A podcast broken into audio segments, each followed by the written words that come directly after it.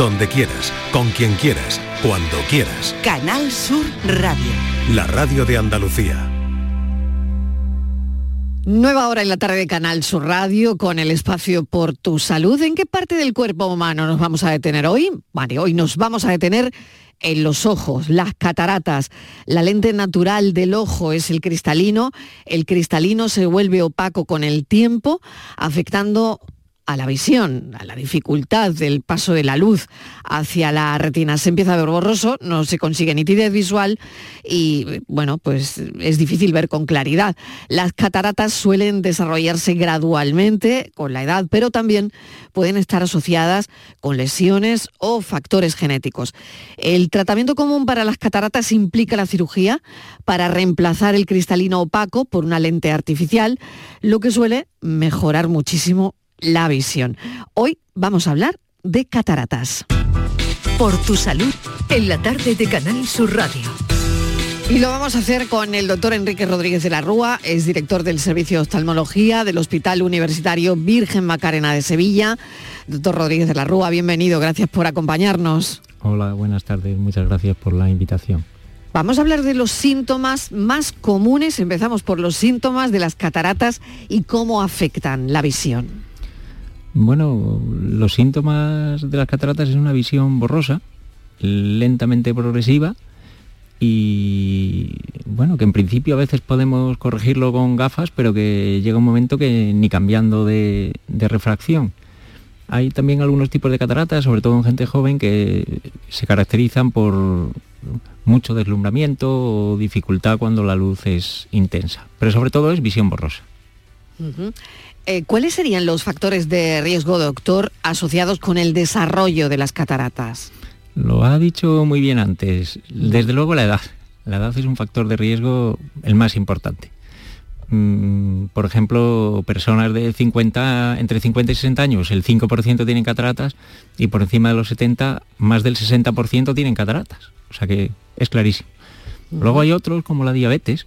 Por ejemplo, las personas con diabetes se tienen que operar de cataratas mucho antes en general, el tabaquismo, la obesidad y, la alta exposición a la luz.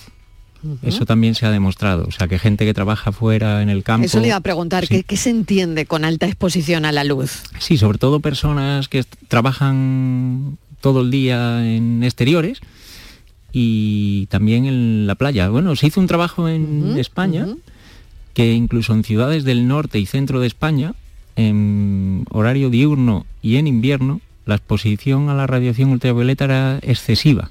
Es decir, prácticamente deberíamos llevar gafas de sol todos en la calle, si vamos a estar largos periodos.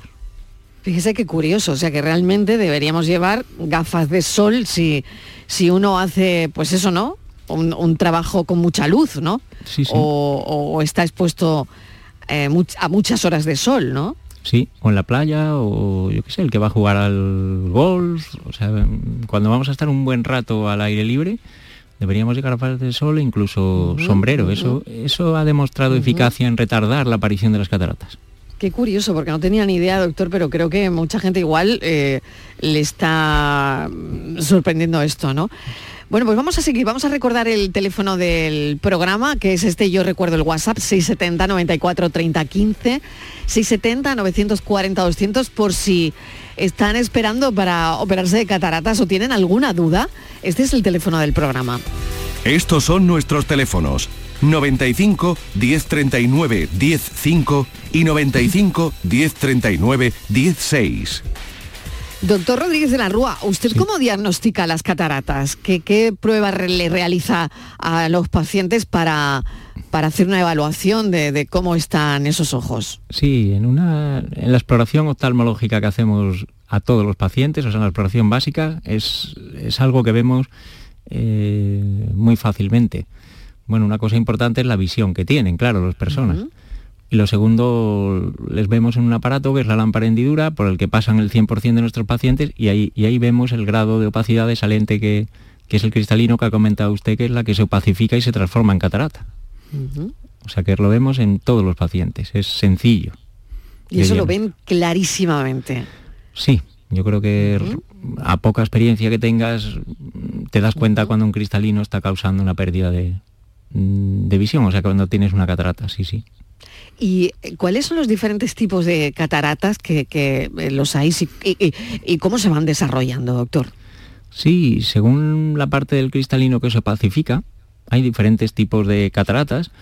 Hay cataratas nucleares, que es la zona más central del cristalino, eso es más habitual de gente mayor, que notan muchas veces como que se van miopizando, es decir, que van viendo mejor de cerca, pero peor de lejos que tienen que cambiar muy rápidamente de graduación, pero llega un día al que el optometrista en la óptica le dice, mira, no te cambio.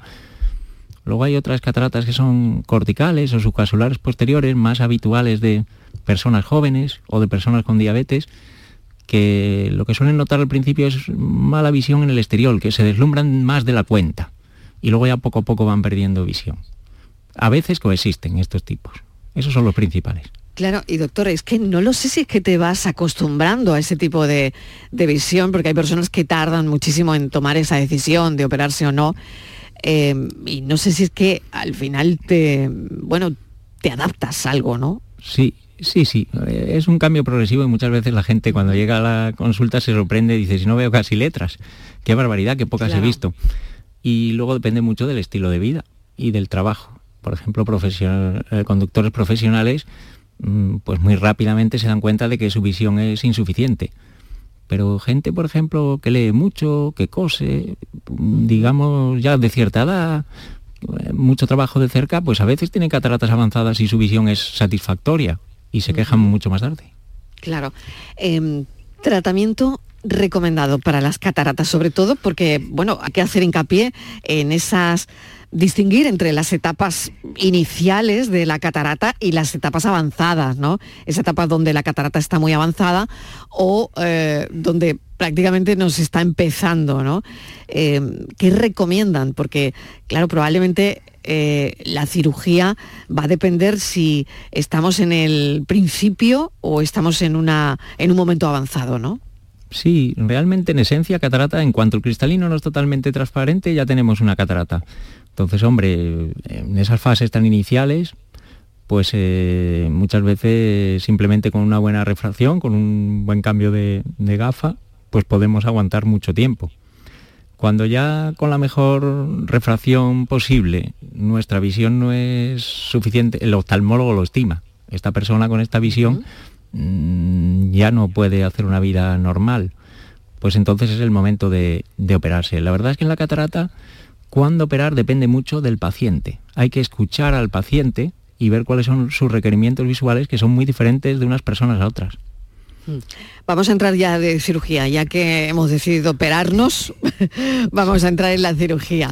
Doctor, ¿en qué consiste la cirugía de cataratas? Porque no lo sé si hay distintas técnicas. Ahora creo que surge alguna nueva, pero no estoy segura si es adecuada, si no. ¿Usted qué técnica de cataratas, de cirugía de cataratas recomienda? ¿no? Y luego, no lo sé si hay posibles riesgos asociados a esta cirugía.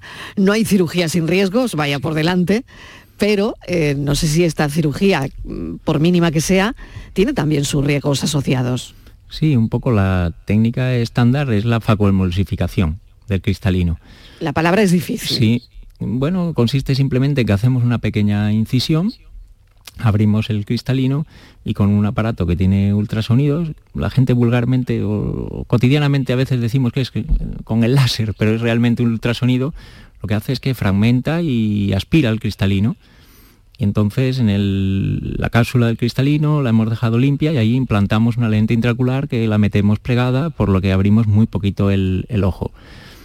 Mm, hay algunas variantes, se pueden hacer algunas maniobras con un láser de femtosegundo, que es lo que probablemente dice usted que son técnicas nuevas, que en algunos casos aporta ventajas, pero realmente en esencia la técnica estándar es esa. Y los resultados en general son... Es difícil, ¿eh? es una técnica difícil de aprender, pero una vez que se llega a alcanzar el nivel eh, en el que uno le dejan, vamos a decir, operar solo, tus instructores, pues los resultados suelen ser muy buenos. Pero bueno, es verdad que mm, hay un pequeño porcentaje de personas que pueden tener problemas y a veces, y a veces graves, a veces hay complicaciones graves. A Dios gracias es excepcional, pero hay a veces mm, caídas de la lente o de trozos del cristalino, eh, o de la catarata, vamos a detenernos un poquito ahí. etcétera, etcétera. Claro, eh, caída del cristalino, esto suena a hecatombe, doctor. Entonces, bueno, eh, ¿cómo, es eso, no? ¿Puedo tener una complicación en la cirugía de caída del cristalino? ¿Cómo es sí, la caída del cristalino? La luxación de, fragmentos del cristalino al vítreo, le decimos nosotros técnicamente.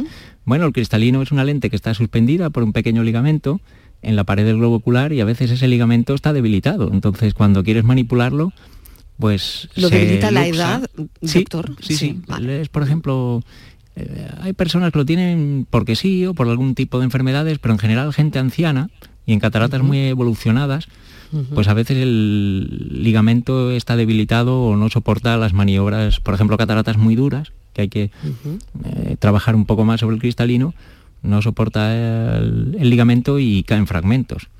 Es muy desagradable, la gente no se lo espera, todo el mundo cree que va a quedar bien. A mí me toca resolver muchos casos de estos, pero hombre, en general, con otra intervención, lamentablemente, pero suelen acabar bien. Y la intervención, cuando a usted que, dice doctor Rodríguez de la Rúa y como experto le toca arreglar algún que otro desaguisado, que, que es normal que ocurra, bueno, quiero decir, las veces en las que ocurre, bueno, pues ya hay personas que están especializadas en, en arreglarlos, ¿no? en arreglar esto que ocurre. ¿no? Y, pero eh, quería preguntarle justo eso, ¿no? ¿Cómo, ¿Cómo se arregla algo así? ¿Con una intervención inmediatamente después?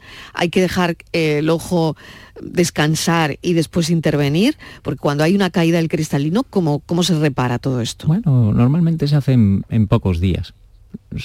se hace una operación que se llama vitrectomía, en la que ya pasamos a la parte posterior del ojo y eliminamos eh, los fragmentos de cristalino que se ha caído y buscamos la manera de implantar una lente en esa cápsula pues que se ha roto. La verdad es que, hombre, es increíble la capacidad que tienen los cirujanos de cataratas hoy en día de evitar que esto ocurra y que casos que hace años era imposible que se hicieran con una faconvulsificación, o sea, con una cirugía estándar, hoy en día se consiguen. Pero a veces pasa y, bueno, unos días después, uno, dos días, tres días, se, suele solucionar. Interesante. ¿Qué tipo de lentes intraoculares se utilizan durante la cirugía de cataratas? Eh, ¿Cuáles son los, beneficios? Hombre, realmente digamos que tenemos una oferta de lentes intraoculares pues eh, muy grande hoy en día. Es decir, se, eh, yo diría que una de las partes más importantes de la cirugía de cataratas es la preparación preoperatoria, para medir qué lente es la más adecuada para cada paciente. Realmente, eh, hoy en día se intenta no solo el solucionar el problema visual de las personas, sino si se puede mm, reducir la dependencia de gafas al máximo. Entonces podríamos resumir un poco que tenemos tres modelos de lentes. Lentes monofocales, que nos corrigen en general para una distancia, que suele ser de lejos, y necesitamos gafas para visión intermedia y de cerca. Tenemos lentes tóricas, que nos corrigen también el astigmatismo, y luego lentes pues multifocales, podríamos decir, para que la gente nos entienda, progresivas que nos dan visión buena, bastante buena, tanto de lejos como visión intermedia como de cerca. Pero bueno, hay que decidir No hay una única lente, ¿no, doctor? No, no, Claro, qué interesante esto, porque cuando dicen, bueno, y te pondrán la lente, bueno, la lente, ahí estamos viendo que hay diferentes lentes, ¿no? Sí, sí. Y la preparación para elegir la lente a cada persona es realmente un paso, ya digo, muy importante en el que invertimos mucho tiempo. Yo creo que la gente que se ha operado recientemente mm, se dará cuenta de la importancia que damos a esas exploraciones previas para preparar la cirugía. Y para decidir cuál es la lente adecuada para cada paciente, porque esto está absolutamente personalizado, ¿no? Sí, sí, sí. ¿Y cómo es el proceso de recuperación, doctor, después de la cirugía de cataratas? Porque antes, bueno, usted lo recordará, no decían, no, el paciente tiene que estar en la cama, no, no puede mover la cabeza, ese tipo de cosas. ¿Esto ha cambiado totalmente? Me siento un poco viejo cuando cuento a los residentes, a los médicos residentes, que cuando yo llegué pues ingresábamos a los pacientes y les teníamos dos o tres días ingresados. Se hacía con anestesia general y bueno, los teníamos eso, muchos días quietos, nos agache. Bueno, hoy en día la verdad es que la recuperación tiende a ser muy rápida. Eh, en pocos días los pacientes están viendo bastante bien al cabo de un mes aproximadamente pues se les puede hacer la refracción de las nuevas gafas. Bueno, un poco es verdad que el impacto del primer ojo siempre es muchísimo mejor y la gente el segundo piensa que se recupera más tarde. Yo creo que es que simplemente el primero es un impacto de, de ver muy poco a decir, uy, estoy viendo maravillosamente. En el segundo ya la cosa no es tan espectacular. Mm, muy curioso, desde luego. Pues ahora hablaremos del primero segundo ojo, pero vamos a recordar, doctor, el teléfono, estamos charlando, se acaban de encender la radio, estamos hablando de cataratas con el doctor Enrique Rodríguez de la Rúa, director del Servicio de Oftalmología del Hospital Universitario Virgen Macarena de Sevilla. Estos son nuestros teléfonos. 95 1039 105 y 95 1039 16. Buenas tardes, soy Rafi, tengo 61 años y tengo eh, los ojos derechos, tengo un desprendimiento de vitrio y no sé si lo he dicho bien, y también lo tengo algo. Entonces en el izquierdo donde tengo la catarata. En la óptica ya no me gradúo en la gafas porque dicen que hasta que no me operen que es una lástima que me gaste dinero. Y ahora sin embargo voy al oftalmólogo y me dice que eso no está de operar. Y aquí estoy que que veo menos que triángulos como. Venga, buenas tardes, muchas gracias. Bueno, a ver qué le dice, doctor. Desprendimiento de vítreo en un ojo, en otro la catarata, me ha parecido entender, porque no oíamos demasiado bien el audio. No sé si lo ha podido oír bien, doctor. Sí, no lo he oído adelante. Con detalle. No lo he oído. He oído que tenía un desprendimiento posterior de vítreo en un, ojo, en el derecho, que eso es un... Eso nos mm. pasa a casi todos. A veces poco a poco y no nos enteramos, o a veces más brusco. Y es verdad que, bueno, deja algunas molestias, pero si pasa un mes y no ha habido problemas, ya no nos va a dar problemas. O sea que de ese ojo se puede despreocupar si ha pasado más de un mes. Y el otro, pues he entendido que tenía una catarata, que si podría operarse. Yo, yo creo que si eh, su oftalmólogo considera que ya es una catarata que, que no puede mejorar la visión con algún otro medio, pues, pues lo razonable es intervenirse, claro. Juan Antonio de Cádiz nos está llamando 6 y 21 minutos de la tarde. Juan Antonio, bienvenido. ¿Qué tal? ¿Cómo está? Hola, buenas tardes. Adelante, un saludo, encantada. Bueno, yo tenía una consulta, yo tuve un problema de un desprendimiento de retina, no salió bien, empezaron los síntomas, la sintomatología, me operaron las un poquito antes del mes, nuevamente ya me hicieron una vitrectomía, lo cual me asustó mucho, entonces yo he escuchado todo hablar de la vitrectomía, bueno, porque tenía una parte que se iba como oscureciendo, como cuando un móvil se, se derrama el líquido. Bueno, em, me dijeron que el gas lo que me iba a hacer es secar el cristalino y posteriormente eh, me iba a desarrollar la catarata. En ese estado estoy, veo con mucho brillo, siempre voy con gafas de sol y al año me dijeron que me iban a explorar a ver si ya estaba la catarata a punto. La, la consulta es si, si voy a mejorar bastante la visión, voy a quedar bien. La mancha por la retina se, que, se quitó, eso sí, pero veo como si fuera a través de un tul, que me han dicho que es la catarata por el efecto del gas. ¿Y esa la consulta? Muy, muy probablemente sea así. Sí, cuando nos operamos de un desprendimiento de retina, en un porcentaje muy alto de casos se desarrolla una catarata. Lo razonable es esperar un plazo de unos meses y después intervenir. Hombre, así en principio lo normal es que recupere. Lo que no sabemos es si, si, o sea, parte de visión puede haberla perdido por secuelas del desprendimiento de retina y parte que es recuperable por la catarata. Pero lo razonable es que recupere mm, a veces mucho, pero que sea satisfactorio. Es decir, que le venga bien operarse. Yo sí que creo que, le, que le van a aconsejar hacerlo. Sí, y además el, bueno el experto que me operó es muy bueno aquí en Cádiz. El tema es que mm, del mismo gas parece que el cristalino se ha quedado adherido, adherido es decir, que la pupila no, no, no se refracta, se queda mm, igual, entonces me da más brillo la, luz. Dice que tienen que operar con cierta, eh, con cierto cuidado. Mm, bueno, yo trabajé en el hospital de Cádiz y también algo en el de Puerto Real unos años y en efecto los oftalmólogos de allí son extraordinarios y, pues bueno, no creo que, que, que le harán la cirugía maravillosamente, que ese tipo de intervenciones las afrontan día a día y, las sacan adelante la mayoría con un excelente resultado. Sí, bueno, pues... pues, pues muchas gracias. ¿eh? Muchísimo ánimo, Juan Antonio, y que vaya, que vaya todo muy bien, que vaya muy bien.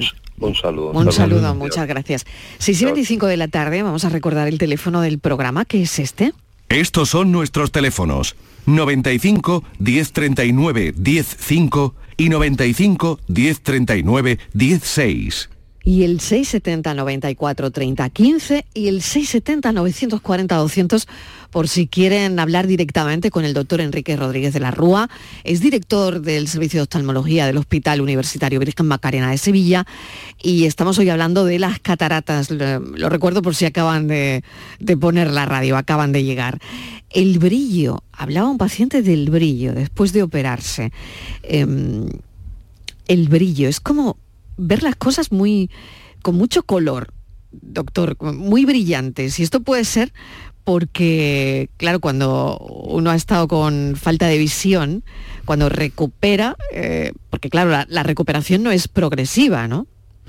No, no es progresiva, pero es rápida. La recuperación es directa, cuando te operan y ves, ¿no? Pero una cosa que nota mucho la gente es el cambio de color. La catarata es como si tuviéramos un, un velo o algo así, ¿no? Una gafa de sol de un color diferente, es decir, el cristalino toma un tono amarillento, marrón incluso, y mucha gente dice, oye, que yo no recordaba que los colores tuvieran esta tonalidad. Eso es una cosa que nota mucha gente. Sí, sí, sí. O sea que realmente hay una... Y la luz, la cantidad de luz. Hay personas que dicen, vaya, es que hasta me molesta, porque en el fondo es como si tuvieran una gafa de sol incorporada. Mm, porque probablemente es que has, perdido, ¿no? Em, esa percepción del color con la catarata. Sí, sí, sí, tantos años, poco a poco ha cambiado el color del cristalino y, se han acostumbrado a ver con una tonalidad diferente los colores. Qué interesante eh, todo esto, doctor. Vamos a la técnica. ¿Qué técnica? Antes hemos hablado de, algunas, ¿no? Pero ¿cuál es la, la técnica, la mejor técnica para operarse de, cataratas, que seguro que la gente se lo estará preguntando. Hemos hablado de varias de ellas, pero vamos a hacer hincapié en lo que usted considera más interesante como técnica. Y bueno, ¿cuál sería? Sí, yo creo que la facomulsificación es la técnica estándar desde hace ya, yo diría que un par de décadas y tiene ciertas variantes que depende ya de cada cirujano o de cada paciente pero realmente es la, es, como decimos los médicos, el gold estándar, o sea, la técnica mm, la más la mejor hoy en día. Em, ¿La cirugía de cataratas eh, requiere hospitalización? En general no. Es decir, la mayoría de las personas mm, colaboran muy bien y con una anestesia con gotas tópica, que decimos, pues eh, colaboran perfectamente y, en poco rato pueden irse a su casa. Bueno, hay excepciones, personas a lo mejor con dificultad de colaboración, niños o que requieren una anestesia general, pues en esos casos a veces sí que se hospitalizan. Aunque yo creo que muchos al cabo de unas horas van para casa, pero a veces sí que hay que hospitalizarle muy, muy, muy rara vez. Muy bien, vamos a recibir la llamada de otra oyente. Es Trini que nos está llamando desde Algeciras. Trini, buenas tardes. Hola, buenas tardes. ¿Qué tal? Bienvenida, cuéntanos. Mira, yo estoy operada de glaucoma y me quitaron también la catarata, pero es verdad que veo como azul. Desde que me quitaron la catarata, así otro color diferente. ¿Eso es por el glaucoma o por la catarata? Muy buenas. Probablemente... Hola. Eh, ¿Qué tal? Probablemente está viendo el color como realmente es. Es decir, que durante muchos años lo ha estado viendo eh, que poco a poco ha ido cambiando. Imagínese un, que el cristalino, que la catarata es un cristal que tenemos en medio del ojo y que va cambiando de color. Entonces la luz que nos llega a nuestra retina nos llega con una percepción del color alterada. Y ahora cuando le han puesto una lente totalmente transparente, pues nos suena o nos parece extraño el color que estamos viendo, pero seguramente lo que está viendo ahora es lo, es lo normal, fíjese. Y sobre todo si se compara al otro, no sé si estará operado. ¿Está operado? no, no, no, el otro no me lo han Nada más que me operaron uno porque el otro estaba bien, porque yo fui creyendo que, era cualquier cosa y lo que era era un glaucoma. Un glaucoma. Pues, entonces ya pues me dijeron que me quitaban la catarata. Pues fíjese, seguramente el color que ve ahora en el ojo operado es, es lo normal y lo anormal es lo que está viendo con el, con el otro, aunque le parezca a usted extraño. pues con mucha más gracias.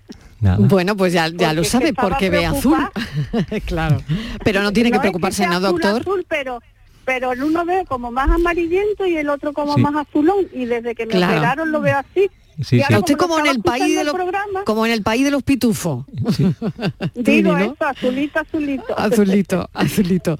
No, bueno, le decía. Pues eh, muchas gracias, ¿eh? No, no, un momentito, Trini, porque le estaba preguntando al doctor y, era para usted también la pregunta si esto tiene alguna importancia, doctor. No, no, no, no. Al contrario, Es, se acostumbrará y sobre todo cuando se opere el otro ojo y los dos vean igual, pues se acostumbrará porque porque es como se debe de, ver. Es, es bueno que vea los colores como son. Bueno, pues entonces Trini, es bueno. Pues muchísimas gracias. ¿eh? Muchísimas gracias a usted por la pregunta. Buenas tardes. Gracias, muy buenas tardes, porque de, la, de las preguntas de los oyentes aprendemos muchísimo, nosotros también. Eh, bueno, voy a recordar el teléfono del programa por si quieren contactar con el doctor Rodríguez de la Rúa y hago una breve, pequeñísima pausa para la publicidad. Hasta ahora. Estos son nuestros teléfonos 95 1039 105 y 95 1039 16. ¿En qué capítulo de tu vida estás ahora? ¿Quieres hacer una reforma? ¿Cambiar de coche? ¿Tus hijos ya necesitan un ordenador para cada uno? ¿O quizás alguno ya empieza la universidad? ¿Habéis encontrado el amor y buscáis un nidito? En Cofidis sabemos que dentro de una vida hay muchas vidas y por eso llevamos 30 años ayudándote a vivirlas todas. Cofidis, cuenta con nosotros. Mano de santo limpia la ropa, mano de santo limpiar salón, mano de santo y en la cocina, en el coche, en el watercloak, mano de santo para el hotel, mano de santo para el taller, mano de santo te cuida, mano de santo te alegra la vida, mano de santo, mano de santo, ponte a bailar y no limpies tanto, mano de santo, mano de santo, ponte a bailar y no limpies tanto. Seguramente el mejor desengrasante del mundo. Pruébalo. En cofidis.es puedes solicitar financiación 100% online y sin cambiar de banco. O llámanos al 900 84 12 15. Cofidis, cuenta con nosotros. Supermercados Más es ahorro. Hasta el 29 de febrero, lata de 33 centilitros de cerveza Estrella del Sur a solo 0,39 euros. Además, este mes celebramos el mes de Andalucía regalando una cesta de productos 100% andaluces cada día y más sorpresas. Supermercados Más y supermercadosmás.com es ahorro. Si te gusta la música, Canal Sur Radio Música la tiene toda. Pop, rock, indie, rap jazz. Todos estos géneros y ritmos y la mejor selección musical de los 60, 70, 80, 90 y el nuevo milenio están en Canal Sur Radio Música. Y con auténticas joyas de nuestro archivo sonoro. Una radio 100% online. 100% a tu alcance. Y lo mejor, 100% música. Canal Sur Radio Música. La música de tu vida. Grupo de emisoras de Canal Sur Radio. La radio de Andalucía. El Carnaval de Cádiz está en tu móvil. Porque con la aplicación móvil de Canal Sur Radio puedes escucharlo estés donde estés, todos los días desde las 8 de la tarde, en directo en el programa Carnaval Sur con Fernando Pérez, Ana Candón y todo su equipo. Además, en nuestra aplicación móvil también tienes todos nuestros podcasts y en ellos encontrarás el ritmo del tangay, el seguimiento diario a la actualidad del Carnaval de Cádiz con Manuel Casal. Y por supuesto, en nuestra aplicación móvil tienes los programas que más te gustan y las emisiones en directo de todos nuestros canales. Descárgate ya nuestra aplicación móvil y disfruta de todo el Carnaval de Cádiz cuando quieras y donde quieras. En tu móvil. Estos son nuestros teléfonos 95 1039 105 y 95 1039 16. Estamos hablando con el doctor Rodríguez de la Rúa, director del Servicio de Oftalmología del Hospital Universitario Virgen Macarena de Sevilla. Eh, estamos preguntándole de todo sobre las cataratas, porque bueno, tenemos muchas preguntas y los oyentes también. Doctor, vamos con otra llamada, la atendemos, es la de Paquita de Málaga. Paquita, ¿qué tal? Bienvenida. Hola, buenas tardes. ¿Se me oye? Sí, perfectamente. Adelante, cuéntele al doctor. Bien, son, dos, son dos preguntitas. Muy bien. Una, una es que me, una, me pasó una cosa en un ojo, en un ojo que me di con unas cuartillas sin darme cuenta, se me se me rasgó, por lo visto, el cristalino o algo. Vaya. Y se me curó, pero vaya. Ven que parece mentira, ¿eh? Unas hojas de papel. Sí, sí, sí. Y me di así sin crédito, es como si maestra, estaba nerviosa. Claro, gajes del oficio, Paquita, gajes del oficio. Mía. Entonces, el, el, mismo que me estuvo mirando, el especialista, que aquí tiene bastante fama, me dijo que parece ser que yo tenía una catarata eh, heredada pequeñitas que, que no se me habían llegado a desarrollar pero eran congénitas que yo pude nacer prácticamente Y me llamó mucho la atención porque yo nunca he tenido nada a la vista, vaya, un poquito de miopía, pero vaya, que nada. Que con una gafita se me corrigió.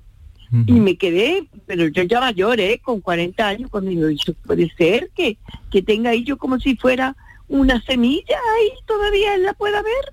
Sí, Esa es la primera pregunta. Y la pregunta siguiente es que tengo una hermana que la tienen que operar, pero que dice que cada vez que va, que dice, no, esto no está todavía para operarlo, esto no está, dice ya. Y es que yo, te lo juro que no veo casi nada, y me dicen que no está todavía, que no está. ¿Qué quiere decir que no está? ¿Que tiene que ponerse como un callo dura? ¿O que se tiene que poner más puro? Está preocupada. Dos buenas preguntas, Paquita, dos buenas preguntas. La primera, eh, la primera, claro, si las cataratas pueden ser congénitas, doctor. Sí, hay cataratas congénitas que en muchos casos, como el caso de Paquita, pues son eh, de poca...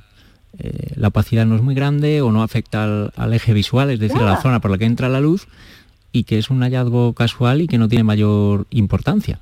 ¿De acuerdo? ¿La pueden heredar mis hijos? Es bastante común, sí, sí, sí. Y luego hay algunos casos, desafortunadamente, que la catarata es muy intensa, que, que tienen que operarse los niños desde muy pequeños. Y eso sí que son cataratas complicadas y que se deben hacer en centros especializados y que luego requieren un, tratamiento de, rehabilitación de la visión pues, eh, pues largo y, y, costoso a los niños y a los padres. Pero una catarata como esa suya es muy común y en general pues poco relevantes. Y lo segundo, pues hombre, su hermana pues probablemente tiene una catarata que a juicio del oftalmólogo todavía no está tan evolucionada como para que el riesgo pequeño pero real que comentábamos de la intervención esté justificado. Hombre, ahí lo tienen que hablar bien entre los dos y un poquito, si aunque a él no le parezca que esté muy avanzada, ella está incómoda, incómoda, tiene mala calidad de vida, pues a lo mejor tiene que decirle, doctor, es que yo ya no estoy pudiendo hacer las tareas de una forma adecuada, las habituales, mis, mis aficiones, mis eh, labores, claro, hay que valorar obligaciones, eso, etcétera, Claro, claro, que sí. Es un tema que pues tienen que entenderse entre mm. ellos. Pues Paquita ya lo sabe, eh, dele ese consejo a su hermana y ya sabe lo de las cataratas congénitas, que la explicación del doctor ha sido muy interesante. Muchísimas gracias. Un saludo. Gracias, un saludo. Eh, José de Sevilla nos está llamando. José, ¿qué tal? Bienvenido. Hola, muy buenas tardes. Adelante, cuéntele. Primero que nada, muchísimas gracias por el programa que hacéis y por dar la posibilidad de hablar con dioses, porque lo que tienes al lado, eh, que devuelven la, la, luz a lo que le habíamos perdido, para mí son dioses. Es verdad, es verdad. Eh, Venga. De verdad, súper agradecido. Mm. Yo tengo 58 años, con 52 eh, me dedico a viajar mucho por la noche y la luz de en el ojo izquierdo pues recibo muchas luces de los coches con los que me cruzo y demás. Y entonces se me quedó el ojo blanco y me dijeron que era catarata, me operaron de catarata, me quedé fantástico, pero al cabo de los 4 o 5 años volví a tener el ojo blanco. Por visto, bueno, hicieron otro milagro conmigo en dos minutos me pusieron en un cacharro que con un láser dice que me dieron, pero el caso es que tardé cinco minutos y volví a ver de nuevo otra vez con ese ojo. Era el ojo izquierdo el que, el que tengo afectado. La cosa es que ahora, hace como tres o cuatro meses, veo muchas mosquitas, muchas moscas negras. Mm. No sé a qué se puede deber eso. Muy bien. Pues doctor. Pero veo muy bien, ¿eh? O sea, estoy muy contento y ya digo que son unos dioses. Bueno, pues las mosquitas que aparecen, doctor, ¿qué le decimos? muchas gracias por su amabilidad. Bueno, somos médicos que nos gusta curar a nuestros pacientes y que agradecemos mucho cuando son tan amables. El, eh, mire, la catarata, una cosa que ha dicho muy interesante José es que eh, en general meses o años después de operar la catarata se opacifica la cápsula sobre la que ponemos la lente y que en la inmensa mayoría de las personas necesitamos, la que la gente llama limpiar la cápsula, pues hacerles un tratamiento con láser con muy buena, es muy fácil y recuperamos la visión de una forma muy rápida y muy, y muy efectiva. Dos, minutos. Sí, sí, es muy, verdad, es muy una maniobra cómoda y muy habitual. Y lo de, la alegría. Pero ahora veo ahora veo muchas mosquitas negras y no sé si a qué puede ver. Sí, eso es eh, normalmente por, por cambios en el vítreo, es decir, por condensaciones del vítreo. Hombre, si ya lleva con ellas unos meses, no corre prisa. Conviene consultarlo, pero cuando aparecen manchas negras de forma brusca en nuestra visión, debemos ser evaluados. Pero si no lo hemos hecho, ya ha pasado un mes, en general ya no hay peligro y podemos revisarnos más tranquilamente. Pero son condensaciones del vitrio casi seguro y, sin importancia y sin tampoco sin tratamiento, pero que no son, son molestas a veces, pero no son importantes. Bueno, José, pues tranquilidad y si le acaba de ah, pasar, pues sí hay que valorarlo, pero si lleva usted más tiempo, pues ya todo se ha quedado ahí, en seguir viéndolas de vez en cuando. Van y vienen. Van y vienen, ya, ya. Sí, eso. sí, sí, sí, muchísimas gracias, José. Francisco de Málaga nos está llamando. Francisco, ¿qué tal? Bienvenido. Eh, hola, buenas tardes. Buenas tardes, cuéntele al doctor. Eh, tengo 60 años, llevo desde con un ojo vago desde que nací. Sí. Eh, congénito y entonces llevo, bueno, le pregunté al oftalmólogo, al oftalmólogo, me hizo las pruebas pertinentes y tengo catarata en este ojo vago y no me ha operado porque decía que no hacía falta, que como la verdad que tengo la visión muy borrosa desde que, era pequeño. Eh, tengo como una especie de mancha delante, aparte de ver turbio, y últimamente veo mm, como en el, el rabillo del ojo como un movimiento, como si se moviera una sombra. Pero vaya, el oftalmólogo me dijo que no hacía falta operarme, que claro, que no iba a tener ninguna mm, arreglo con la visión, pero vaya, que yo estoy preocupado por el tema de, del ojo, porque como lo tengo desde nacimiento y ese ojo no sé si podría ocasionar alguna enfermedad o algo algún problema adicional. Hombre, muy bien, adelante, doctor. Sí, en general en estos ojos que son vagos, con, una, con muy poca visión desde siempre, pues tiene muy poco beneficio el operar la catarata. Entonces, mm, la tendencia suele ser a no intervenirla, salvo que nos estén quitando todo el campo de visión. Es decir, que es verdad que aunque un ojo sea el que nos dé visión central, el otro nos da campo de visión. O sea que un poco también depende de no me afecta porque yo la visión, claro, el cerebro se adapta al ojo que tengo bien y yo veo muy bien con el ojo, gracias a Dios, si no estaría casi cegato. Pues en general... lo, que tengo son las típicas moscas volantes y eso, pues pero vaya, que veo bien muy bien. Parece razonable que no por lo menos no, operarle, salvo que llegara a ser una catarata ya muy, muy, muy madura. Sí, muy agresiva o... Sí, parece razonable no, no intervenir. Muy bien, Francisco. Pues nada, mucha suerte. Un saludo. Venga, muchas gracias. Hasta luego. Hasta luego. Marise nos está llamando desde Baeza. A ver qué nos dice. Marise, bienvenida. Hola, buenas tardes. Cuéntenos. Buenas tardes. Me encanta su programa. Me alegro. Mire, yo no me he operado de catarata porque aún no la tengo, pero le voy a contar, doctor, mi problema. Sí, muy bien. Adelante. Tengo una miopía grandísima, le llevo muchísimos años, en un ojo tengo 14 en el otro tengo nueve. Mi madre tenía también una miopía muy alta, se quedó ciega de un ojo y le dio desprendimiento de retina. Bueno, a causa de eso se quedó ciega de un ojo. Entonces, mi pregunta es, yo voy a mi doctor y me dice que por la ética de un médico no debemos de quitar la córnea para que, mm, colocar el cristalino. Pero la verdad que tengo 53 años, tengo muy mala visión y, le pido consejo al médico en su caso a ver lo que haría. Sí. Muy bien. Doctor.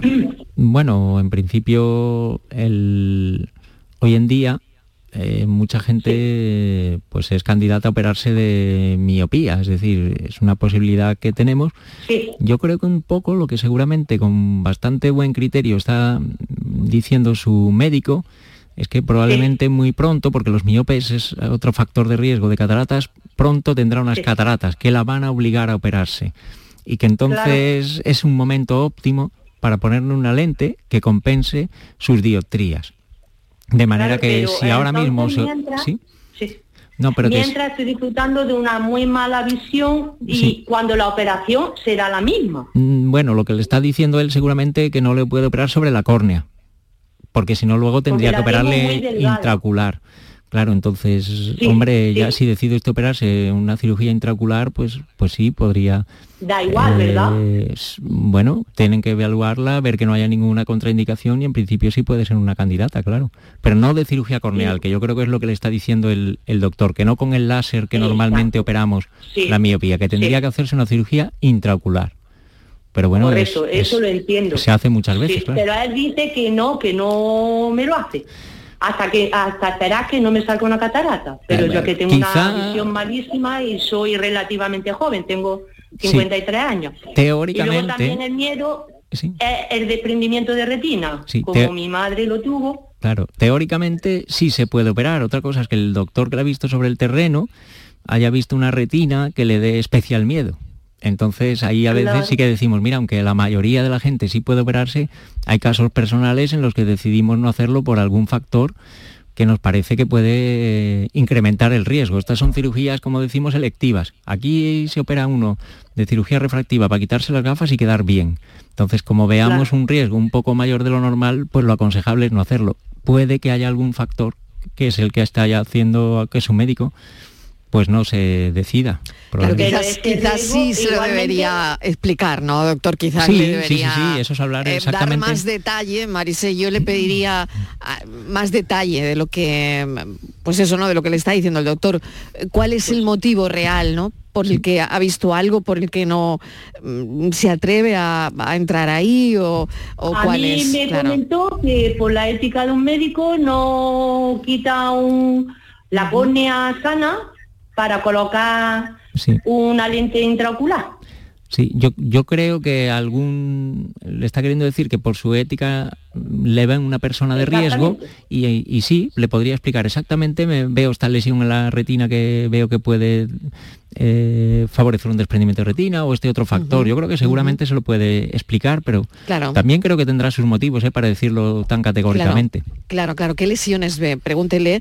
Y bueno, y siempre está eh, pues esa segunda o tercera opinión que podrá pedir mm, Marisé, ¿no? Claro. Pues, pues, muchísimas gracias. un saludo. gracias. que vaya bien. Gracias, Gloria nos está llamando desde Málaga. Gloria, ¿qué tal? Bienvenida. Sí, buenas tardes. Ah, buenas Felicitaros por todos los programas que hacéis tan bueno. Vale, y este de oftalmólogo, vamos a ver. Yo, verá, tengo, esto a mí no, me, es, la única hermana que tengo que es melliza conmigo. Y ella pues está en Sevilla. Yo vivo en Málaga y entonces pues ella me dice que, vaya, que está quedándose de un ojo mm, que no ve porque creo que han detectado un agujero no sé si esto usted tendrá, bueno, yo no le quiero preguntar mucho porque es que me echa a llorar. Magdalena, eso verás tú cómo te va a poner bien.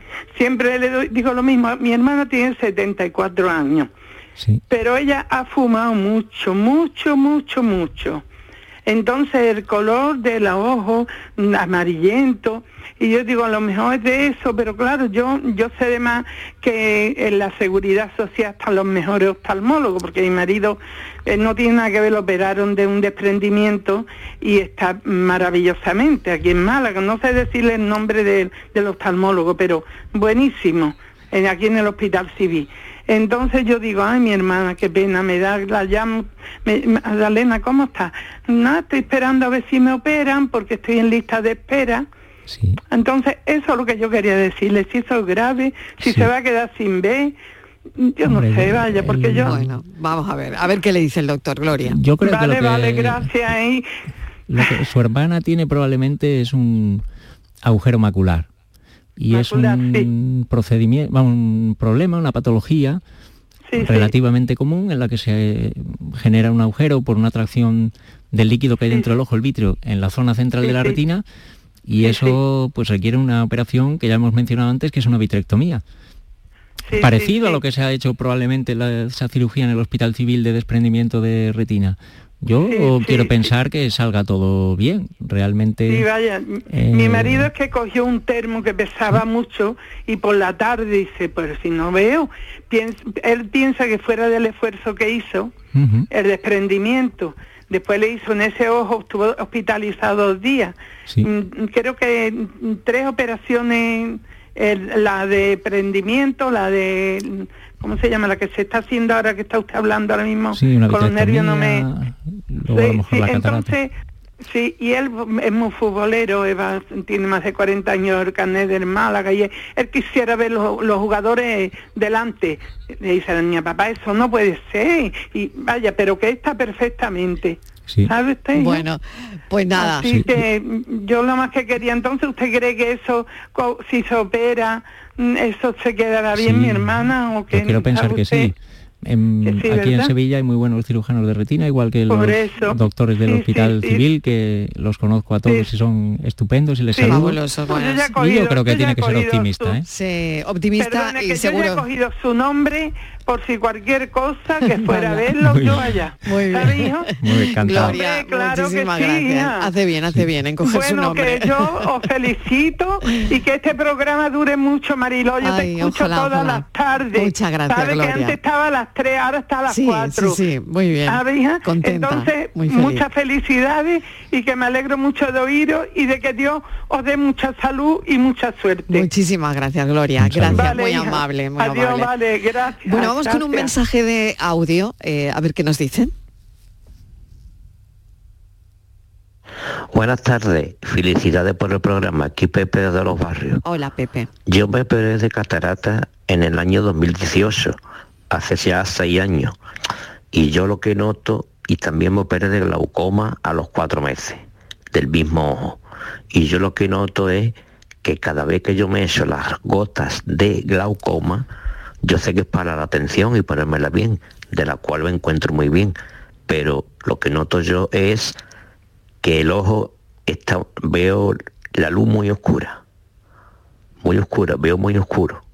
Yo no sé si eso es debido a la catarata o debido al tratamiento de glaucoma o también tengo un poquito el humor vítreo que está esparcido por el, por el ojo, no sé, o sea que tengo un puzzle, a ver si tengo suerte y es de la catarata, hombre, y tengo alguna solución más fácil. Muchas gracias. Bueno, a ver, eh, porque los oyentes, fíjese, doctor, hablan con una propiedad que conocen ya eh, mucho de lo que de lo que padecen, ¿no? Cuando hablaba este oyente del humor vítreo, ¿no? Y con, esa propiedad con la que hablan, ¿no? No, tenemos la suerte de que los pacientes cada vez saben más y eso ayuda mucho a que los procesos curen mejor porque son más capaces de, cuidarse a sí mismos, de buscar ayuda cuando es preciso, de solicitar cita, etcétera, etcétera. Pues es un reto lo que nos pregunta, esto de la visión un poco más oscura, pues habría que mirar la cápsula del cristalino, que no esté pacificada, habría que ver el estado del vítreo y hombre, también ver cómo está yendo el tema del glaucoma, cómo está la tensión, etcétera, etcétera. Realmente así mm, telefónicamente no me atrevo a, mm. contestarle. Yo creo que habría que, evaluarle. ¿De mm. acuerdo? Creo que habría que evaluarlo. Claro, doctor Enrique Rodríguez de la Rúa, le agradecemos eh, bueno que haya atendido tantas llamadas esta tarde con el asunto de las cataratas que sepa que ya los oyentes han apuntado su nombre. Muy bien, muy bien. Como decía Gloria, ya no se libra. Muy bien, muy bien. Bueno, muchísimas gracias, de verdad, director del Servicio de Oftalmología del Hospital Universitario Virgen Macarena de Sevilla y que hacen, eh, bueno, una magnífica labor desde los hospitales públicos de Andalucía. Gracias, un saludo, doctor Rodríguez Larroa. Muchas gracias. un saludo. Bueno, la pregunta de hoy, ¿e-, ¿es verdad el vínculo entre comer poco y vivir más? Mm, vamos a responder esta pregunta enseguida. La tarde de Canal Sur Radio con Mariló Maldonado también en nuestra app y en canalsur.es.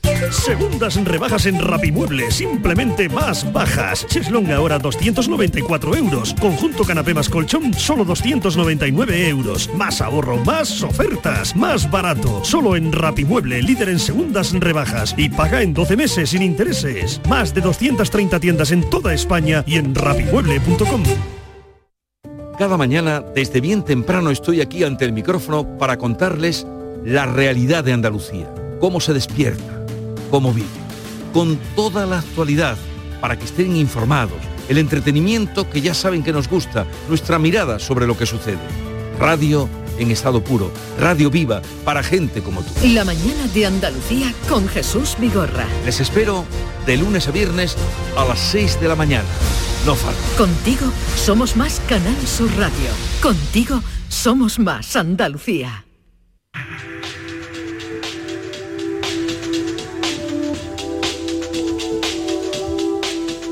Cinco minutos y llegamos, bueno, casi seis, eh, porque aquí con el tiempo hay que hacer malabares.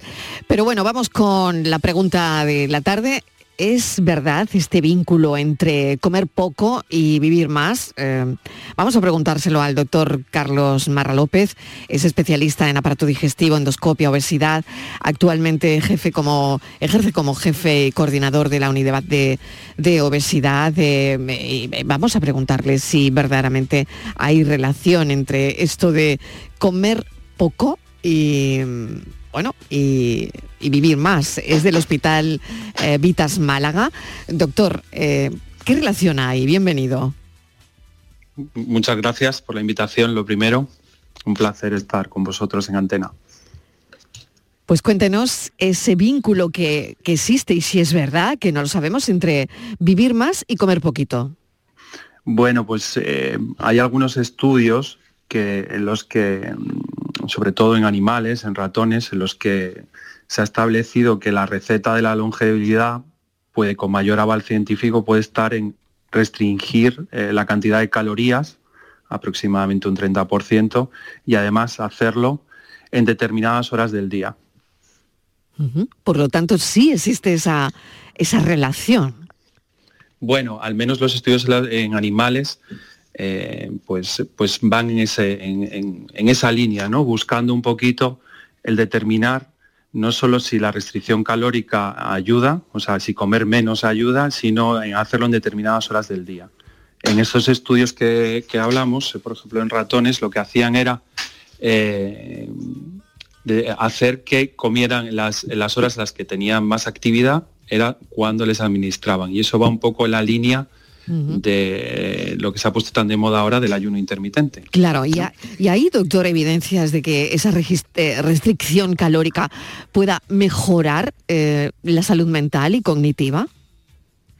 Bueno, yo no me atrevería a decir que existe una evidencia eh, extrema sobre, este, sobre esta parte, pero sí es verdad que en la base de, de, estos estudios lo que existe es una reducción de la inflamación. ¿no? Y sabemos que la obesidad, pues eh, de alguna manera eh, genera una inflamación crónica, no solo a nivel de los adipocitos, sino que favorece el desarrollo de comorbilidades y ahí está intrínsecamente relacionado la esperanza de vida. Entonces, si nosotros podemos regular esa inflamación por medio de una dieta adecuada y mejorar el estilo de vida de los pacientes, pues vamos a incrementar su esperanza de vida. Por lo tanto, que podría estar asociada, la respuesta es sí, ¿no? Si hay vínculo entre comer poco y vivir más, usted diría que la respuesta es afirmativa, ¿no?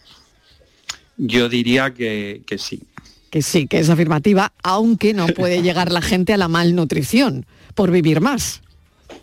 Bueno, es que aquí, ya lo estamos, claro, Tenemos, tenemos mucha información, pero no siempre se administra bien, ¿no? Entonces, el, estar bien asesorado. Nosotros defendemos desde la Asociación Española para el Estudio de la Obesidad, desde la SEDO, pues que se trabaje con equipos multidisciplinares, ¿no? en, que, cada especialista aporta su mejor parte y, trabajando en equipos pues se puede ayudar a los pacientes a encontrar ese equilibrio. ¿no? Muy bien.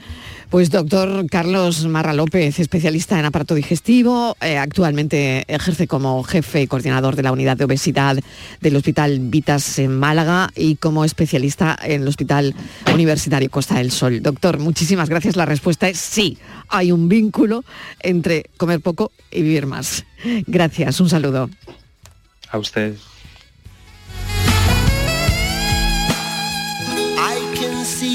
Sunset in your eyes, brown and gray and blue besides. Clouds are stalking islands in the sun. I wish I could buy one out of season, but don't.